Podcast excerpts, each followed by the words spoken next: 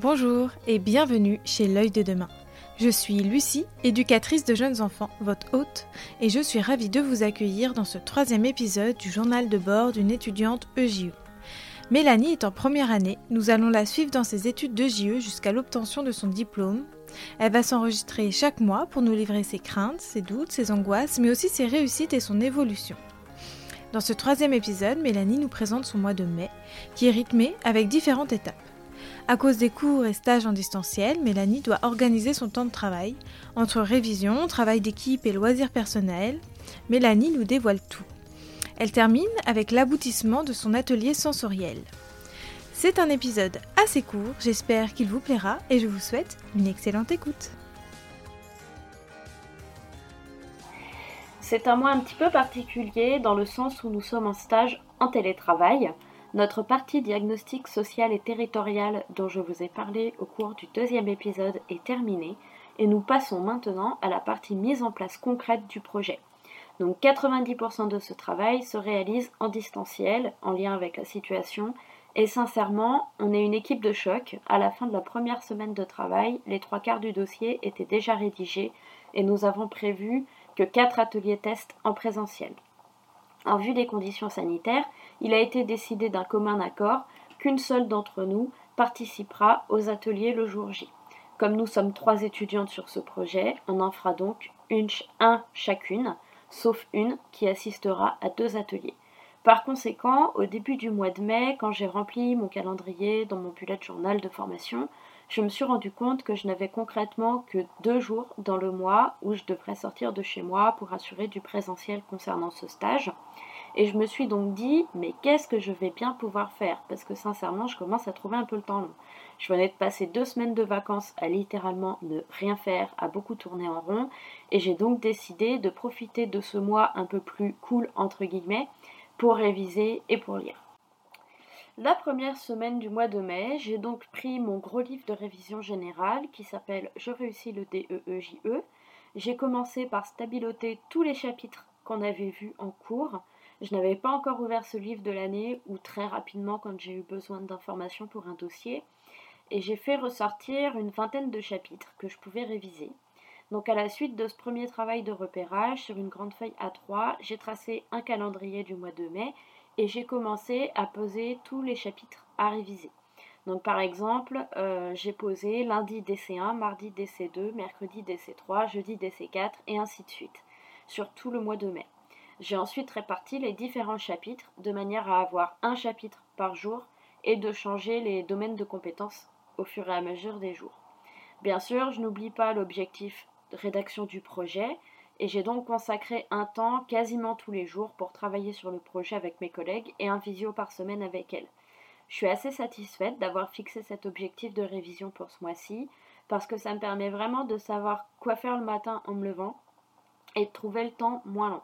Globalement, je me suis organisée pour travailler le matin de 8h30 à midi et demi et de me garder tous les après-midi de libre pour mes activités perso comme euh, la sieste, le ménage, le rangement, ou la gestion de mon budget qui me prend pas mal de temps aussi. D'ailleurs que c'est vrai que c'est un peu hors cadre ou pas. Mais la gestion du budget quand on est en formation, c'est toute une histoire, surtout quand on sait que tous les que tous les ans, au mois de juillet, pendant trois ans, on va avoir les fameux environ 700 euros de frais d'inscription et de scolarité et de CVEC à sortir. Alors si jamais ça vous intéresse que j'aborde ce point-là avec vous dans le prochain épisode, N'hésitez pas à nous le faire savoir, soit à moi, soit à l'œil de demain. Les deux semaines qui ont suivi, je me suis tenue à mon planning de travail. J'ai réussi à bien avancer, à réviser une très grande partie des cours qu'on a vus jusqu'à maintenant en cours. J'ai réussi à les revoir euh, dans ce livre. Ça m'a permis de me rafraîchir la mémoire sur certains points, sans pour autant y passer des journées complètes et m'abasourdir dans le travail. J'ai réussi à trouver un bon rythme pour concilier la rédaction de notre projet, la mise en place des ateliers, les révisions, mais aussi prendre du temps pour moi, pour dessiner, pour me reposer, pour faire du tri, etc.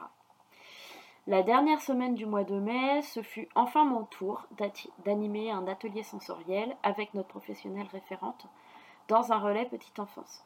Donc ça a vraiment été un moment que j'ai trouvé magique euh, de voir aboutir concrètement huit semaines de travail sur le terrain auprès des enfants et des assistantes maternelles. Ce fut vraiment un moment de partage, d'échange, d'observation et de découverte aussi bien pour les petits que pour les grands.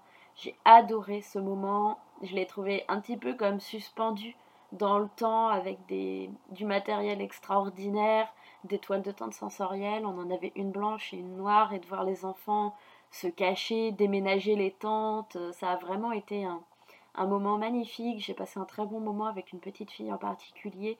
Euh, on s'est posé dans la tente toutes les deux. On a lu un livre et après elle a lu, euh, elle a joué avec les, les grosses fibres optiques elle s'amusait à les mettre dans la bouche, euh, à me dire oh regarde il y a du bleu qui sort par mon nez. Enfin voilà c'était vraiment, euh, j'ai adoré ce moment vraiment.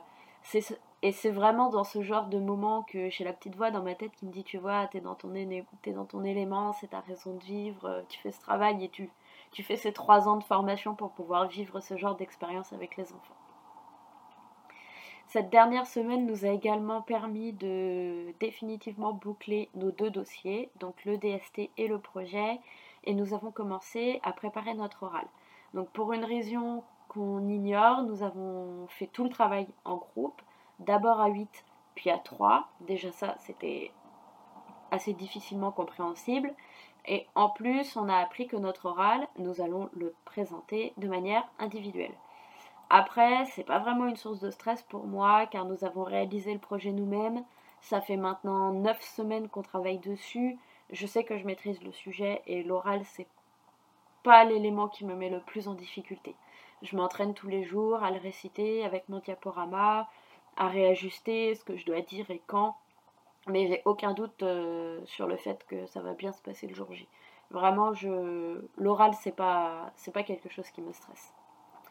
Et enfin, nous avons eu une bonne nouvelle à cette toute fin de semaine du mois de mai. Normalement, on aura beaucoup plus de présentiel au mois de juin, enfin. Et étant peu nombreuses avec des salles très grandes à l'école où je suis, ça va donc euh, permettre de respecter les conditions sanitaires tout en ayant du présentiel. Et je pense que ça va nous faire beaucoup de bien à toutes de nous retrouver. Et à moi, ça va m'aider à retrouver un vrai rythme. Parce que c'est vrai que j'ai pris quand même une mauvaise habitude Certes, je me réveille tôt le matin puisque je me réveille en même temps que mon conjoint, donc vers 6h30, je me mets à travailler, mais c'est vrai qu'après le repas de midi, en général, je me fais 2-3 heures de sieste. Donc euh, voilà, j'ai pris un rythme euh, pas forcément adapté, donc ça va me permettre de retrouver un rythme avant d'aller travailler au centre de loisirs au mois de juillet, parce que ça va être des journées de 7h à 19h toute la semaine pendant 8 semaines d'affilée. Donc je pense que ça va piquer si je retrouve pas un rythme très rapidement. Voilà, je pense avoir tout dit pour ce mois de mai. Je sais que c'était assez court par rapport euh, aux autres épisodes que je vous ai fait. Mais c'est vrai que voilà, sur un mois complètement en télétravail, c'est compliqué de vous en dire plus. Voilà, clap de fin pour ce troisième épisode en compagnie de Mélanie. J'espère qu'il vous aura plu. Je vous remercie pour votre écoute et je vous dis à dans un mois pour un nouvel épisode. Ciao